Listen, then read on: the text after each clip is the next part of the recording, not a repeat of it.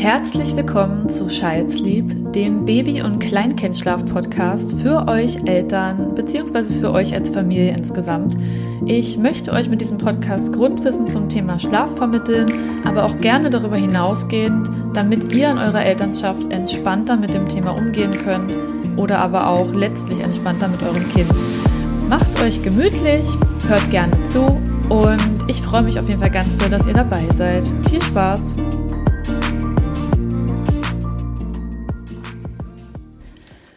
So, herzlich willkommen, ihr Lieben. Das wird die allererste Folge sein, die ich sozusagen je gemacht habe.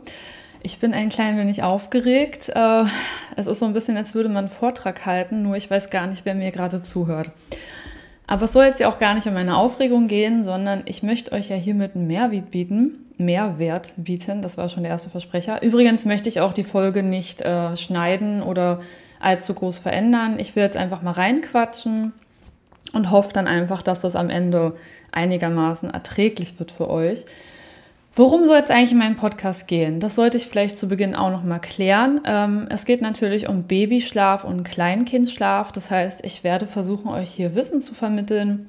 Es soll aber auch unter anderem mal Interviews geben, vielleicht mit anderen Schlafcoaches und SchlafberaterInnen oder auch ähm, vielleicht mal noch ganz andere Themen. Wenn ihr da Wünsche habt, dann könnt ihr mich das gerne wissen lassen. Also das heißt, ihr könnt mir gerne jederzeit eine E-Mail schreiben.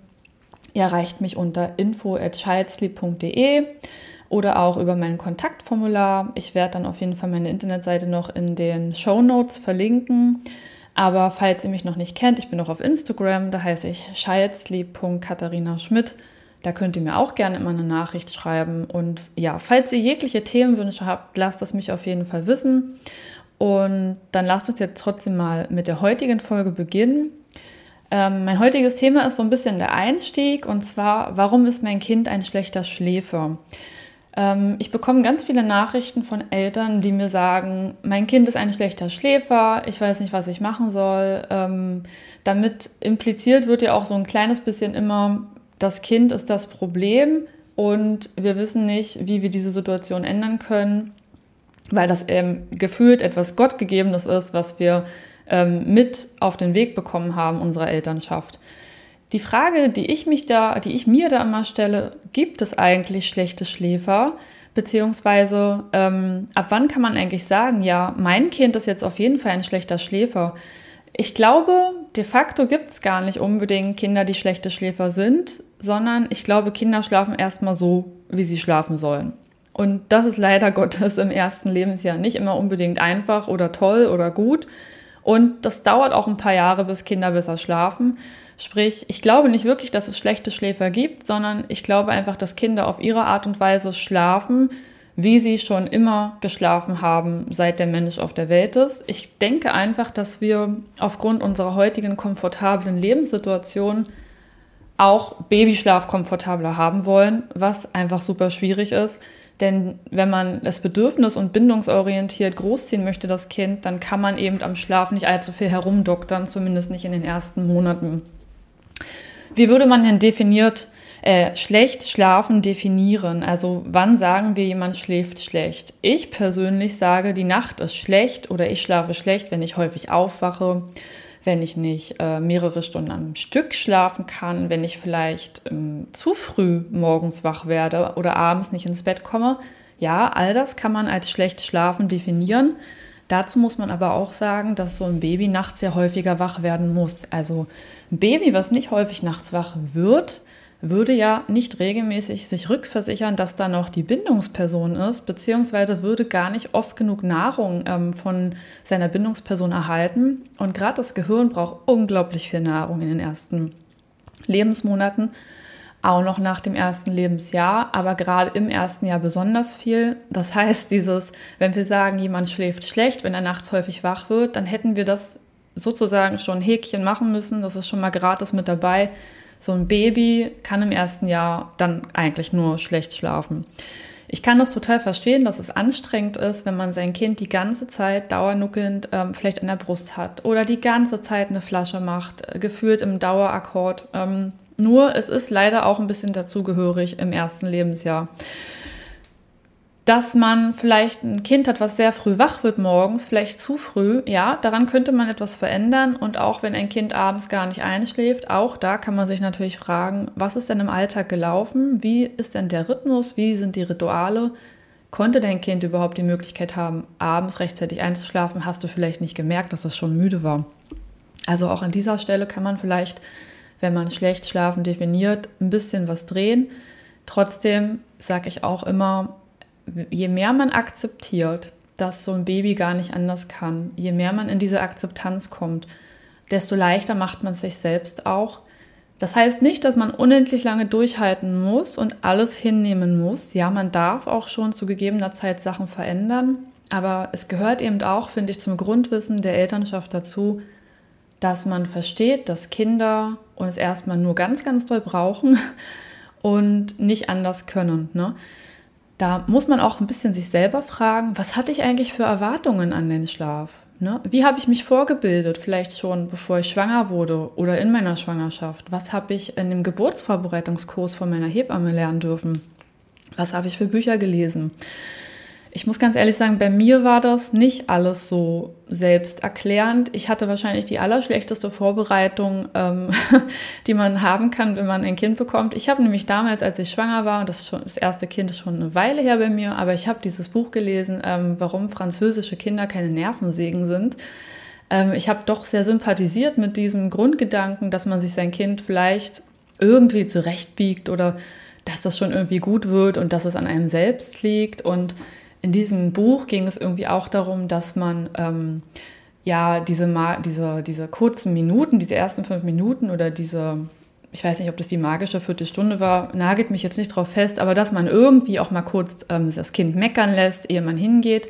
Aus der heutigen Sicht würde ich ganz klar sagen, dass das schon ein Stück weit Schlaftraining ist, was da betrieben wird, aber ähm, das habe ich damals eben nicht besser gewusst. Äh, das Problem war nur, man liest es eben in so einem Buch, es erschließt sich einem logisch und man denkt sich, ja, das kriege ich dann schon irgendwie hin. De facto war das dann so, dass ich bei meinem ersten Kind das überhaupt nicht anwenden konnte, denn sobald ich nur 30 Sekunden zu viel gewartet äh, hatte, war mein Kind schon fuchsteufelswild, hat wie am Spieß geschrien und äh, ja, natürlich habe ich dann die Bedürfnisse prompt erfüllt. Also Anders hätte ich es aus der heutigen Sicht nicht machen können, aber ich war nicht besonders vorgebildet, was das Thema Schlaf angeht und habe auch in meiner Verzweiflung natürlich viel bei Google gesucht. Ähm, man kommt dann in irgendwelche Foren oder äh, damals gab es auch nur sehr spärlich Seiten, aber diese goldene Regel, die immer so über mir thronte, war, mit sechs Monaten schläft ein Kind durch, ähm, kriegt dann auch Beikost und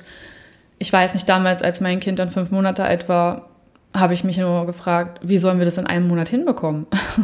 Und was sage ich den anderen Leuten in meiner Umgebung? Also es schliefen ja dann auch schon viele Kinder besser. Man hat ja dann noch Kontakte zu anderen Müttern gehabt und so weiter. Und ich fühlte mich sehr allein ähm, mit diesem Problem und habe mich auch kaum noch getraut, darüber zu sprechen. Auch was die Beikost anbelangt, da waren wir auch sehr verspätet. Ähm, dazu kann ich gerne noch mal eine andere Folge aufnehmen. Da müsst ihr mich mal wissen lassen, ob euch das interessiert. Aber meine eigenen Erwartungen an den Schlaf waren grundlegend schlecht, würde ich jetzt im Nachhinein sagen, oder grundlegend falsch. Und auch die Erwartungen von dem Umfeld. Ähm, ich will nicht sagen, dass nicht auch gewisse Fachpersonen darauf hinweisen dürfen, wenn was nicht richtig läuft. Natürlich müssen auch Kinder, Ärztinnen nach dem Rechten sehen und ähm, auch gewisse Fragen stellen. Nur ich hatte dann irgendwann auch das Gefühl, gerade bei Kind 2 und 3, dass das immer die gleichen Fragen waren. Ähm, wie oft meldet sich das Kind nachts? Ist das schon ganz gut? Schläft es brav? Und da habe ich dann schon erkannt, okay, da wird einfach nach, ähm, nach einem Standardmuster abgefragt, ohne sich weiter mit dem Thema Schlaf befasst zu haben. Und auch das Umfeld spielt eine große Rolle. Je nachdem, was euer Umfeld euch suggeriert, könnt ihr natürlich auch das Gefühl haben, euer Kind ist ein schlechter Schläfer, wenn dauernd irgendwie Leute fragen, schläft es durch? Oder wie ist die Nacht? Ähm, oder wenn andere euch ungefragt Tipps geben, dann hat man sowieso noch mal mehr das Gefühl, dass man versagt hat oder dass das Kind versagt im Bereich Schlaf, weil es scheinbar überall woanders besser läuft, jeder es besser weiß und das hat mich auch lange gekostet zu erkennen, dass vielleicht Kinder extern, die gut schliefen bei anderen Menschen, dass diese vielleicht auch Glück hatten. Ja, es gibt einfach Kinder, die schlafen problemloser oder einfacher. Diese Eltern haben dann aber auch nicht ähm, die Weisheit, sag ich mal, mit den Löffeln gefressen. Die haben dann auch einfach an diesem Punkt Glück. Das sei jedem gegönnt, auf jeden Fall. Nur ist es dann einfach immer schlecht, wenn Person A zum ersten Mal ein Kind hat und es schläft schon durch, Person B zum ersten Mal ein Kind hat, das schläft nicht gut und Person A dann es vielleicht gut meint und Person B die ganze Zeit Ratschläge gibt, was man doch besser machen kann. Ich glaube, man spricht da von Anfang an nicht auf gleicher Augenhöhe, das kann also nicht gut gehen. Es ist also sehr, sehr schwierig, sich beim Umfeld diese Rückversicherung zu holen. Ähm, auch manchmal bei Eltern nicht unbedingt besser, wenn wir gerade Eltern haben, die aus einer ganz anderen ähm, Generation kommen, logischerweise aber ganz anderes Mindset mitbringen.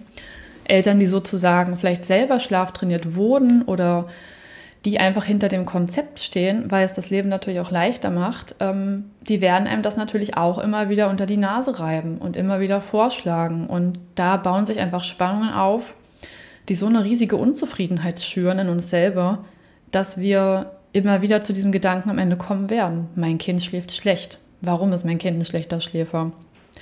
Ich hoffe, dass jeder von euch, auch wenn er den Gedanken schon mal hatte, mein Kind schläft schlecht, ein ganz kleines bisschen innerlich trotzdem das Gefühl mehr hatte, es muss trotzdem so sein. Oder ich habe das Vertrauen, dass mein Kind noch besser schlafen wird. Vielleicht auch durch das Lesen vieler Beiträge oder äh, von vielem Wissen, dass man spürt, ich weiß, dass alles gut werden wird und ich gebe jetzt einfach trotzdem mein Bestes, um zu verstehen, dass es jetzt nicht anders geht und ich bin einfach nur da.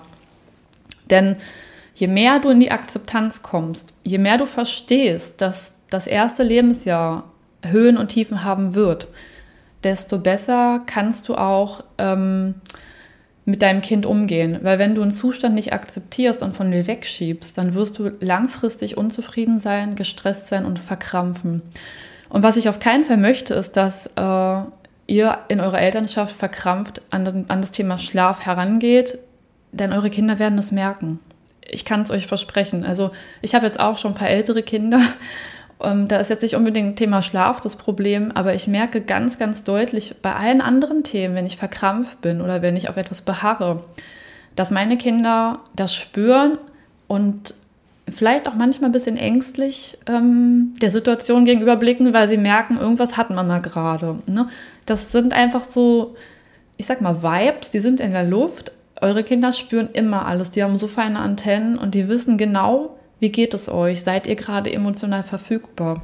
Ist man übrigens nicht besonders, wenn man gestresst ist. Und Kinder brauchen das als Orientierung. Und wenn wir nicht auf unsere Kinder eingehen können, weil unser Kopf voller Sorgen und Probleme ist und Schlaf kann ein riesiges Problem sein, dann merken das die Kinder, dass ihr verkrampft und angespannt seid. Und würdet ihr euch fallen lassen können bei einem Menschen, der nicht in sich ruht, der nicht ruhig atmet, der vielleicht ähm, ruckartigere Bewegungen ausführt, ja.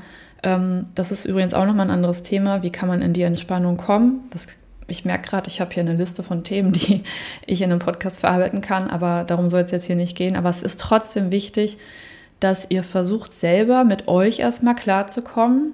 Was macht das Thema Schlaf mit mir selber? Was kann ich für mich tun, bevor ich versuche, am Kind herumzudoktern, ähm, dass sich in einem Zustand befindet, in dem es das jetzt derzeit noch nicht besser kann. Was übrigens auch zum Schlaf beiträgt oder beitragen kann, ist die Geburt. Ich möchte das auch nicht ganz ähm, an dieser Stelle weglassen. Es gibt wirklich traumatische Geburten ähm, und das erleben sehr viele Frauen und ich finde auch, da wird noch, ich finde, derzeit wird auch noch viel zu wenig darüber gesprochen. Ich hatte auch eine traumatische Geburt und ähm, ich hatte auch Redebedarf und trotzdem gleichzeitig damit immer das Gefühl, dass ja von oben diese Stimme kam, auch also von der Gesellschaft, sei doch froh, dass dein Kind gesund ist, jetzt hak's doch ab. Und ich finde nicht, dass es so einfach abzuhaken ist oft. Also man muss sich auch mit der Geburt an für sich aussöhnen können und gleichzeitig muss man auch ähm, verstehen, wenn die Geburt jetzt wirklich dazu beigetragen hat, dieses traumatisierende Ereignis, dass das Kind jetzt gerade nicht so gut schlafen kann, dass man auch hier in die Akzeptanz kommt und sich noch mal ein Stück weit mehr Zeit einräumt. Denn ich will nicht sagen, eine gute Geburt macht einen guten Schläfer und eine schlechte Geburt macht ähm, einen schlechten Schläfer, wobei wir sagen müssen, was ist schon gut, was ist schon schlecht. Aber Äh, es kann auf jeden Fall Einfluss nehmen auf das Schlafverhalten. Es ist nur immer sehr schwierig, das am Ende nachzuweisen. Das muss ich an der Stelle auch ganz klar sagen. Also ich habe dazu jetzt keine großen Studien gefunden. Wer da welche hat, darf sie mir gerne zuschicken. Aber es ist sehr, sehr schwierig nachzuvollziehen, dass man dann sagen kann, mein Kind schläft jetzt so oder so, weil die Geburt ähm, sehr lange war oder sehr stressig war oder einfach sehr traumatisierend war. Trotzdem, nochmal, um das zusammenzufassen, die Geburt hat meiner Meinung nach schon einen Einfluss auf das Ganze, nicht zuletzt auch auf unser eigenes Mindset mit den Eltern.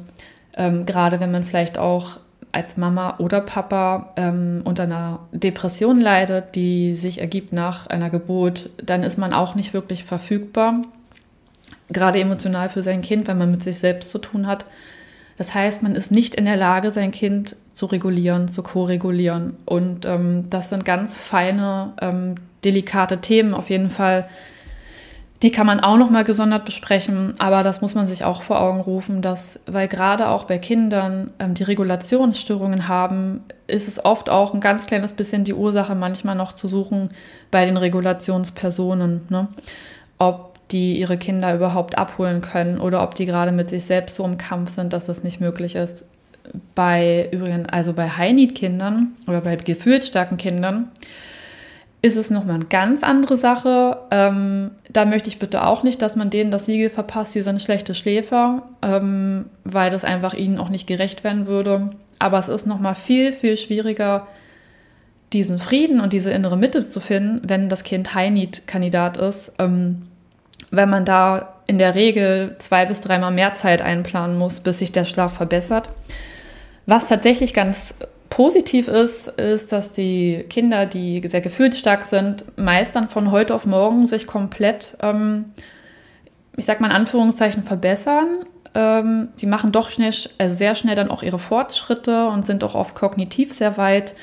Also die Kinder haben auch gewisse Begabungen und sind dann doch immer sehr schnell also da lohnt es sich auf jeden Fall auch, ähm, durchzuhalten, sich aber natürlich auch Hilfe zu holen, wenn nichts mehr geht.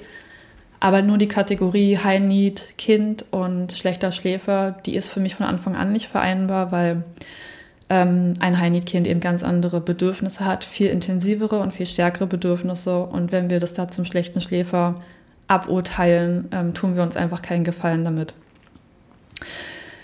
Was final für mich auf jeden Fall nochmal zum Schlaf ähm, was zu besserem Schlaf führen kann, ist einfach immer ein guter Tagesrhythmus. Und da wollte ich, will ich jedem von euch auf jeden Fall nochmal mit auf den Weg geben, Hand aufs Herz, ja.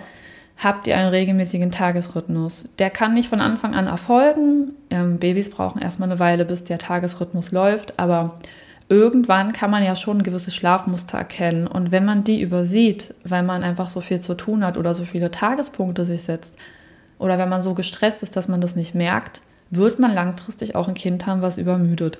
Und übermüdete Kinder können nachts nicht besonders gut schlafen.